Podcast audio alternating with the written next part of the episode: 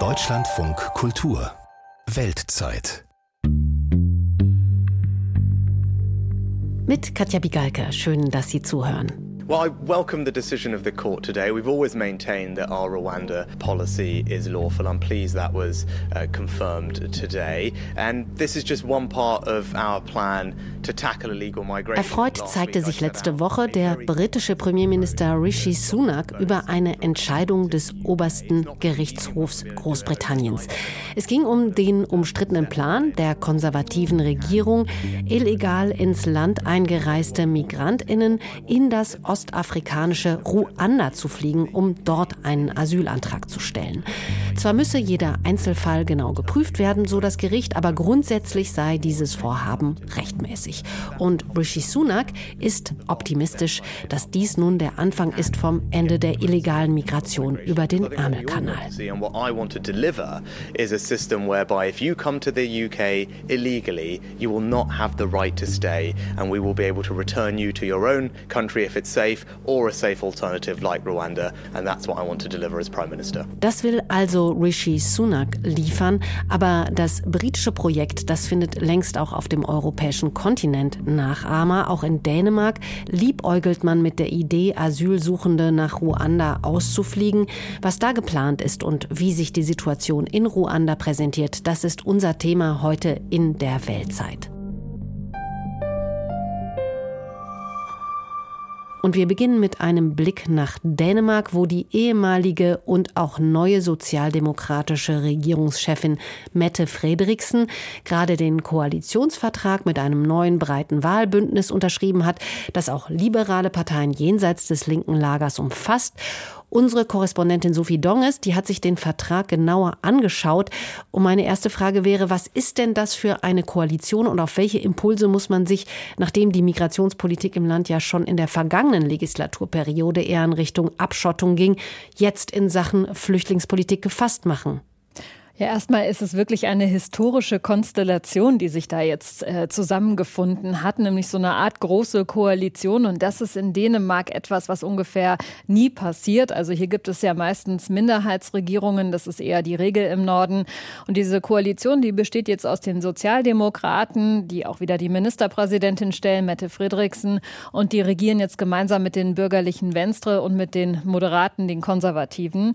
Die neue Regierung dieser Mitte, die hält natürlich natürlich auch an diesen Prinzipien dieser doch sehr strammen Ausländerpolitik fest, die wir aus Dänemark ja schon seit langer Zeit kennen.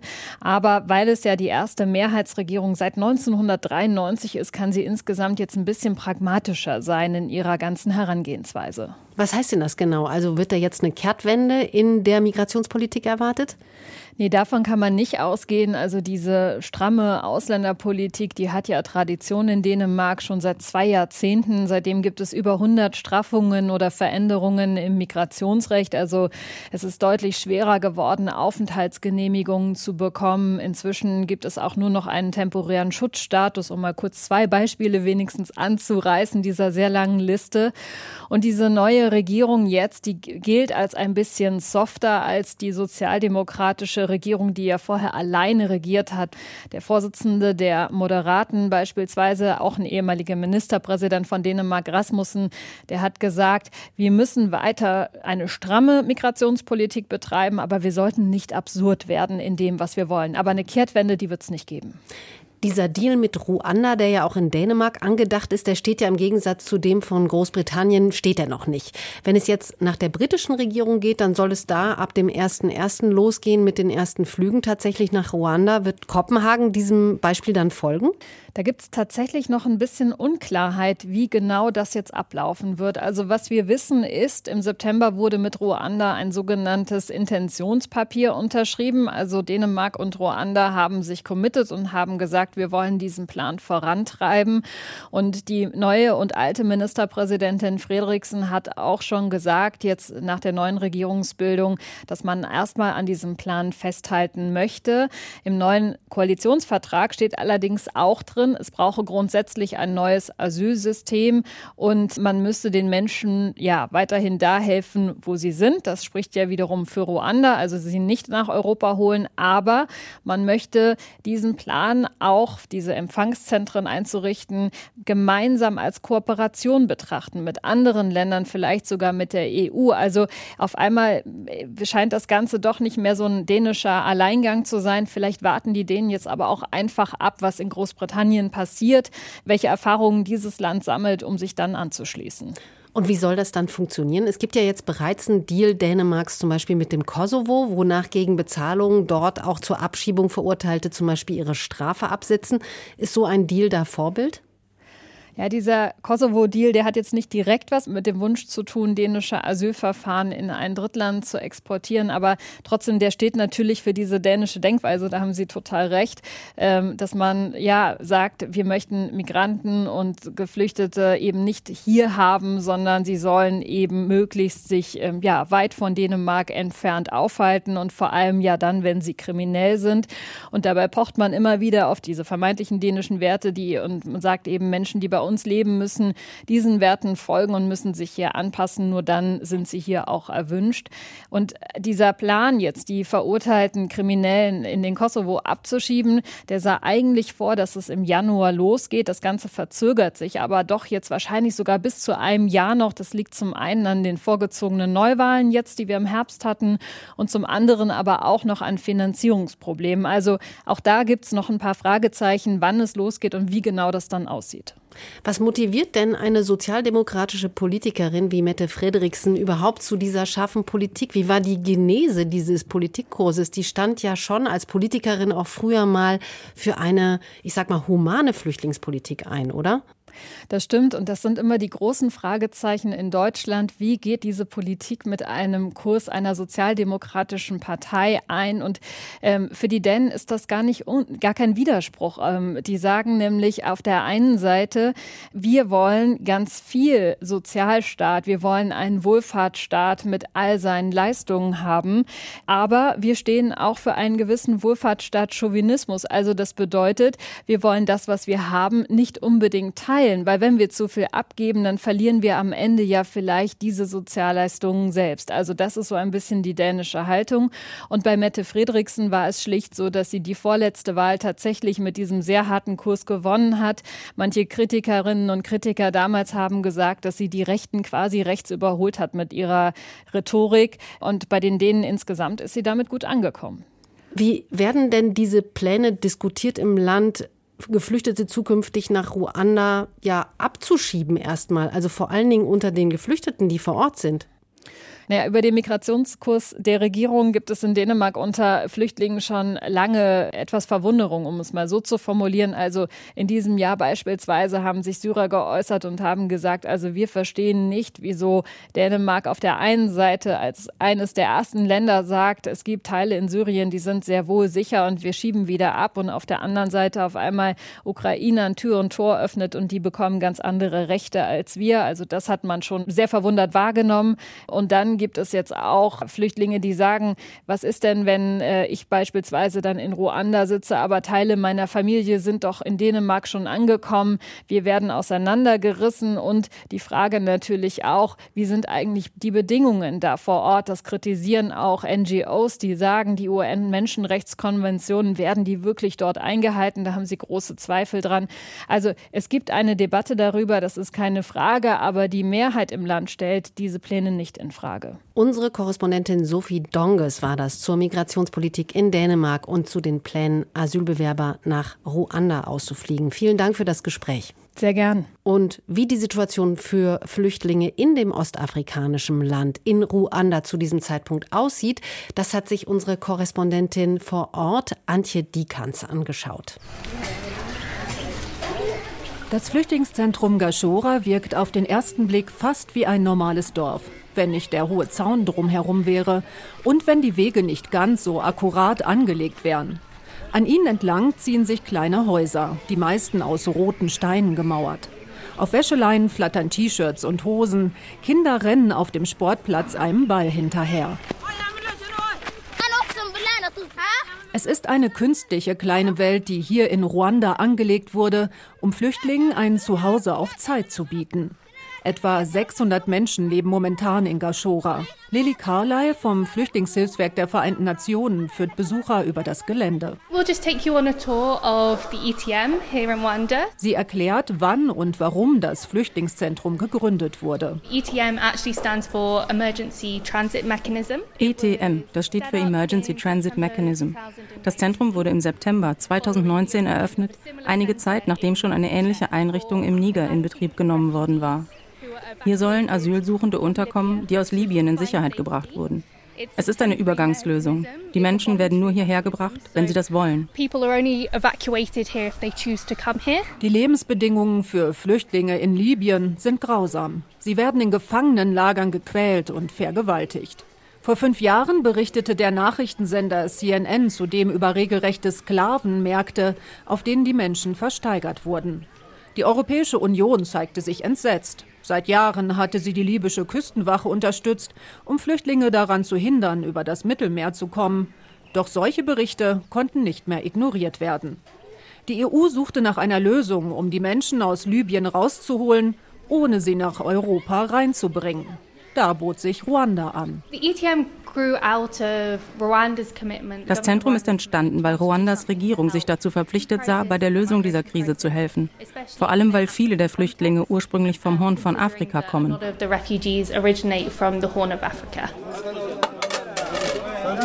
In Gashora stammen die meisten Menschen aus Eritrea, dem Sudan und Somalia. Mittags versammeln sich alle in einer Halle mit einer langen Theke für die Essensausgabe.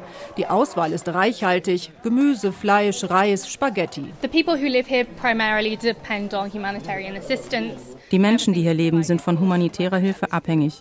Alles wird für sie bereitgestellt. Um die Versorgung kümmert sich das UNHCR zusammen mit einigen Partnerorganisationen. E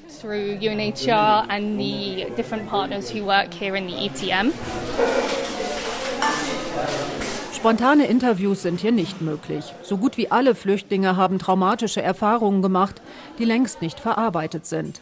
Eine falsche Frage könnte Wunden schnell wieder aufreißen. Doch einige haben sich bereit erklärt, ihre Situation zu schildern. Eine Frau, die hier Abriet heißen soll, wartet in ihrer kleinen Unterkunft. Sie ist erst vor ein paar Wochen angekommen, zusammen mit ihrem Sohn und zwei Töchtern. Ihr Heimatland ist Eritrea. Dort konnte sie nicht mehr bleiben, nachdem ihr Mann den Dienst beim Militär aufgeben wollte. Er wurde als Verräter festgenommen und inhaftiert. Seitdem hat sie nichts mehr von ihm gehört. Abriet hatte Angst, dass auch ihr und den Kindern etwas passieren könnte. Außerdem hatte die Familie kein Einkommen mehr. Darum packte sie ihre Sachen. An den Straßensperren in Eritrea haben sie uns noch durchgelassen, weil ich gesagt habe, dass wir Familie besuchen wollen. Aber mir war klar, dass ich nicht ohne Hilfe in den Sudan kommen würde. Darum habe ich einen Menschenschmuggler engagiert. Sie wurde über die Grenze in das Nachbarland gebracht. Aber dann lief alles nicht mehr wie vereinbart. Wir dachten, dass sie uns in ein Flüchtlingslager bringen. Stattdessen haben sie uns an einen anderen Ort über einen Monat festgehalten. Sie wollten mehr Geld als vereinbart. Dann kamen plötzlich Autos, auf deren Ladefläche sie uns geschmissen haben. Wir wurden nach Libyen gefahren. So ähnlich wie Sie erleben es viele Flüchtlinge, verschleppt nach Libyen, wo sie dann von einem Gefangenenlager in das nächste weitergereicht werden. Abriet wurde schon im Sudan das erste Mal vergewaltigt. In Libyen ging ihre Tortur weiter. Es war nie mein Plan, dorthin zu gehen. Ich wollte Eritrea verlassen, weil mein Mann verhaftet wurde. Außerdem ist eine meiner Töchter krank. Ich wollte einfach nur irgendwo Hilfe finden. Sie muss das Interview für einige Zeit unterbrechen, weil die Gefühle sie überwältigen. Später erzählt sie noch, wie froh sie war, als das UNHCR ihre Ausreise nach Ruanda möglich machte. Hier gehe es ihnen allen viel besser. Ich habe wieder Hoffnung. Wir sind jetzt noch nicht so lange hier, aber vielleicht haben wir die Chance, in ein anderes Land vermittelt zu werden und dort ein glückliches Leben zu führen. Insgesamt etwa 1300 Menschen sind bisher in das Zentrum in Ruanda gebracht worden. Knapp die Hälfte von ihnen hat Asyl in einem anderen Land erhalten.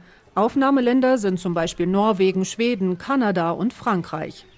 Lili Carlyle vom Flüchtlingshilfswerk erklärt, dass allen, die nach Gashora kommen, mehrere Auswahlmöglichkeiten gegeben werden. Als UNHCR bieten wir unseren Flüchtlingen drei Wege an. Asyl in einem anderen Land, die Rückkehr in die Heimat oder Integration hier in Ruanda. Wir fragen sie, was ihnen am liebsten wäre. Und bisher hat jeder hier das Asylverfahren gewählt. Niemand will in Ruanda bleiben. Die Menschen glauben nicht, dass ihre Situation hier besser wäre als in ihrer Heimat. Und niemand will zurück in das Land, aus dem sie geflohen sind. Weil die Plätze in den Aufnahmeländern aber nicht ausreichen, füllt sich das Flüchtlingszentrum in Gashora mehr und mehr. Der Wohnraum in den 30 kleineren Häusern reicht schon länger nicht mehr aus. Jetzt wurde ein neues Gebäude errichtet, dreistöckig mit vielen einzelnen Zimmern. Etwa 300 Leute können hier untergebracht werden.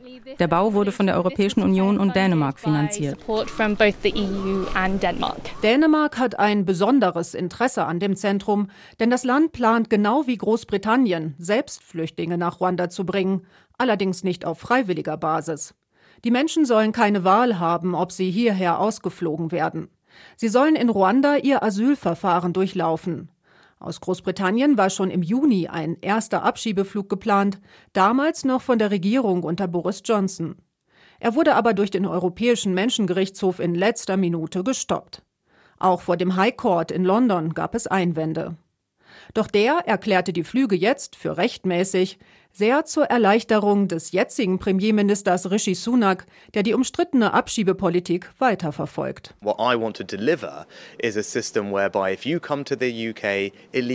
Ich will ein System in Kraft setzen, wonach jeder, der illegal nach Großbritannien kommt, nicht hierbleiben darf. Wir wollen die Menschen entweder in ihre Heimatländer zurückschicken, wenn die Lage dort das zulässt, oder wir schicken sie in ein sicheres Land wie Ruanda. Damit alles für die Flüchtlinge bereit ist und sie versorgt werden können, hatte Großbritannien umgerechnet etwa 140 Millionen Euro überwiesen. In der Hauptstadt Kigali wurde das sogenannte Hope Hostel auf Vordermann gebracht, in dem 100 Menschen untergebracht werden können. Die ruandische Regierung präsentierte stolz die Zimmer, die ein bisschen wie Jugendherbergsräume aussehen. Präsident Paul Kagame begreift die Abkommen mit Großbritannien und Dänemark als Chance, sich als verlässlicher Partner des Westens zu positionieren.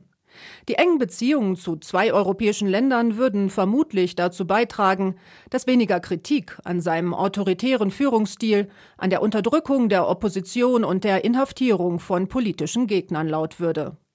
Regierungssprecher Alain Mukuralinda erwartet dementsprechend ungeduldig, dass die ersten Abschiebeflüge ankommen. Depuis la première signature, euh, le Rwanda était déjà prêt à mettre Seit der ersten Unterschrift steht Ruanda bereit, das Abkommen umzusetzen. Jetzt hatten wir sogar noch zusätzlich sechs Monate, um uns vorzubereiten. Wenn also morgen ein Flugzeug landet, kann Ruanda die Flüchtlinge willkommen heißen. Natürlich wissen wir noch nicht, wie viele ankommen werden. Es hängt alles von der Entscheidung der britischen Regierung ab. Aber nicht nur davon. Mit dem Abkommen werden sich noch weitere gerichtliche Instanzen beschäftigen. Die Modellversuche von Großbritannien und Dänemark, auf die auch einige andere europäische Länder interessiert schauen, bleiben vorerst im Planungsstadium. Beim Rundgang durch das Zentrum in Gashora will Lily Carlyle vom UNHCR noch einmal ganz deutlich machen, dass die freiwillige Umsiedlung von traumatisierten Flüchtlingen aus Libyen etwas ganz anderes ist. E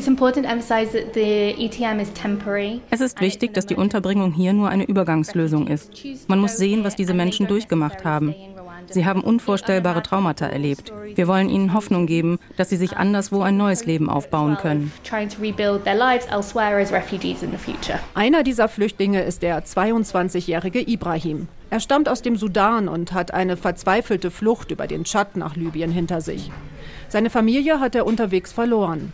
In Gashora versucht er jetzt möglichst viel zu lernen, um für die Zukunft gerüstet zu sein. Ich bin vor gut 20 Tagen hier angekommen, aber ich besuche schon dreimal in der Woche Computerkurse. Auch einen Sprachkurs will ich anfangen. Meine Papiere sind noch nicht in der Bearbeitung, aber ich hoffe, dass es bald soweit ist. Die Kurse in Gashora sind auch ein Mittel, die langen Tage zu strukturieren. Es gibt einige Angebote, sogar Fahrstunden, für alle, die sich eine berufliche Zukunft als Taxifahrer vorstellen können. Ibrahim lernt das alles gerade erst kennen. Ich kann gar nicht sagen, wie froh ich bin, jetzt hier zu sein. Jetzt habe ich Hoffnung, bald irgendwo anzukommen. Ich möchte in einem sicheren Land leben und für mich selbst sorgen können.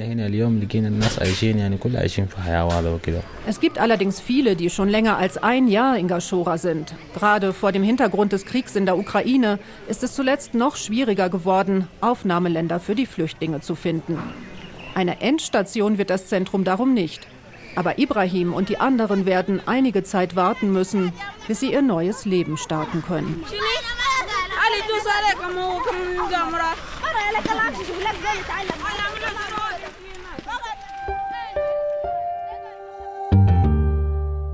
In Ruanda machen Geflüchtete also zum Teil recht positive Erfahrungen, zumindest wenn sie vorher in Libyen waren. Das ist aber natürlich eine ganz andere Situation als die eines Geflüchteten, der bereits in einem europäischen Land ist, dort um Asyl bitten will und dann in ein Flugzeug nach Ruanda gesetzt werden soll, so wie das etwa die britische Regierung plant.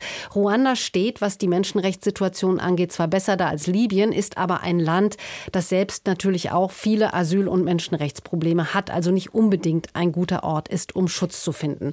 Und trotzdem, und obwohl Brüssel klargemacht hat, dass es von dem Abschieben Geflüchteter nach Ruanda nichts hält, gibt es auch andere europäische Länder, die an einem Prozedere, dem britischen ähnlich, durchaus Interesse zeigen. Was bedeutet das für die europäische Asylpolitik? Darüber möchte ich jetzt mit dem Migrationsforscher Gerald Knaus sprechen, der unter anderem auch das EU-Türkei-Flüchtlingsabkommen aus dem Jahr 2016 mitentworfen hat. Herr Knaus, könnte das, was Großbritannien da plant, Schule machen, auch in anderen EU-Ländern? Also zunächst muss man sagen, dass ja das, was Großbritannien plant, in diesem Jahr phänomenal fehlgeschlagen ist. Äh, bereits im April gab es diese Erklärung, man habe sich mit Ruanda geeinigt. Es gab gleichzeitig ein neues Asylgesetz, Nationality and Borders Act, auch im April in Kraft getreten. Es gab mehr Geld für Frankreich und trotzdem sind die Zahlen der Menschen, die den Ärmelkanal aus Frankreich Richtung Großbritannien überquert haben, auf Rekordniveau. Also ich glaube, jetzt sind schon 45.000. So etwas gab es noch nie. Also es ist immer noch ein großer Sprung von einem Plan am Papier zur Umsetzung. Und die schlechte Vorbereitung, die hat mit dazu beigetragen, dass diese Pläne bis jetzt überhaupt keine Wirkung hatten. Nun gibt es aber Länder, die interessieren sich für diese Pläne, sind auch schon einen Schritt in dieselbe Richtung gegangen. Dänemark zum Beispiel. Was würde das denn bedeuten, wenn sich da noch mehr EU-Länder einreihen, die das durchaus nachahmenswert finden? Der Kern des britischen Plans besteht ja darin, Menschen davon abzuhalten, überhaupt in die Boote zu steigen. Also das Ziel ist ja nicht, viele Menschen nach Ruanda zu bringen. Das Ziel ist mit einer glaubwürdigen Zusage, wer ab jetzt kommt, dessen Asylantrag wird in Ruanda behandelt, die Leute davon abzuhalten, äh, Frankreich zu verlassen. Und jetzt muss man ganz klar sagen, im Prinzip ist das vollkommen legitim, denn jeder äh, weiß, in Frankreich gibt es ein faires Asylsystem. Also auch Flüchtlinge aus Syrien, Afghanistan, äh, Somalia oder, oder anderen Ländern, die wirklich Fluchtgründe haben, haben keinen Grund, den Ärmelkanal zu überqueren und irregulär nach Großbritannien zu kommen. Denn Frankreich vergibt und vergab in den letzten Jahren dreimal so viel Asyl wie Großbritannien. Man ist in Frankreich sicher. So gesehen ist es auch legitim zu sagen, wir bringen durch Entmutigung mit einem Stichtag ab jetzt alle, die es trotzdem machen, in ein sicheres Land und dann sind die Asylverfahren dort. Und ein englisches Gericht hat klar gesagt, eben jetzt diese Woche, im Prinzip geht das. Der Schlüssel steckt im Detail. Also ist Ruanda sicher? Werden diese Individuen individuell noch einmal äh, angehört? Gibt es Gründe, dass diese Individuen nicht nach Ruanda gebracht werden? Und vor allem ist der Plan so gestaltet, dass er sein Ziel erreicht, nämlich die irreguläre Migration über den Ärmelkanal zu reduzieren. Und wenn das alles nicht funktioniert, heißt das nicht, dass man nicht trotzdem versuchen sollte, ähnliche Pläne, um irreguläre Migration auf humane Art und Weise zu entmutigen, mit anderen Staaten zu verhandeln. Aber äh, Großbritannien zeigt uns, äh, es muss dann schon auch im Detail stimmen. Und vor allem müssen die Länder tatsächlich sicher sein, sonst kommen zum Glück die Gerichte und blockieren es. Ist denn für Sie das EU-Türkei-Abkommen aus dem Jahr 2016 so ein Beispiel, wie man mit einem Drittland sich einigen kann, was die Versorgung von Flüchtlingen und die Bekämpfung illegaler Migration angeht? Also an diesem Abkommen gab es ja auch zu Recht sehr viel Kritik. Ja, da muss man unterscheiden. Es gab Kritik an der Erklärung vom 18. März 2016 und diese Kritik war oft äh, extrem irreführend, denn diese Erklärung sagt explizit, es gibt keine Pushbacks, man kann Menschen nicht ohne Verfahren zurückbringen und man muss in jedem Einzelfall, wie das jetzt auch die englischen Gerichte im Fall des Ruanda-Abkommens festgestellt haben, jedes Mal im Einzelfall auch nachweisen, dass die Person, die man in die Türkei zurückbringt, dort sicher ist.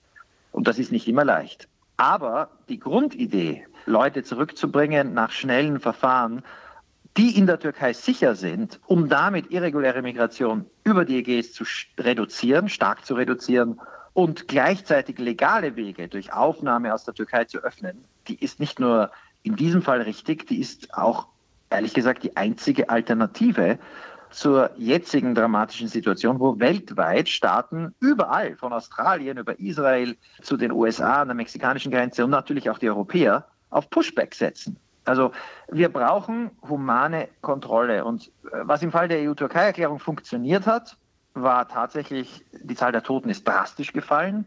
Die Unterstützung für Flüchtlinge in der Türkei ist gestiegen. Man hätte mehr Menschen, und das könnte man und müsste man immer noch machen, legale Wege bieten müssen aus der Türkei, Flüchtlinge aufnehmen. Und man hätte natürlich in Griechenland sicherstellen müssen, dass die Menschen, die dort warten auf den Inseln, nicht unter katastrophalen Zuständen dort hausen müssen. Also Fehler bei der Umsetzung. Aber das Grundkonzept, und das sehen wir in allen Vorschlägen, übrigens auch der Ampelkoalition, über Migrationspartnerschaften, um irreguläre Migration zu reduzieren, das ist, glaube ich, äh, alternativlos. Und dafür brauchen wir jetzt klare Pilotprojekte, die zeigen, wie man das anwenden kann. So der Migrationsforscher Gerald Knaus. Herr Knaus, vielen Dank für das Gespräch. Ich danke Ihnen.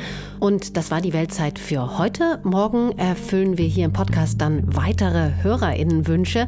Einen haben wir schon erfüllt in der Weltzeit vom 22. Dezember. Da ging es um die Maasai in Tansania.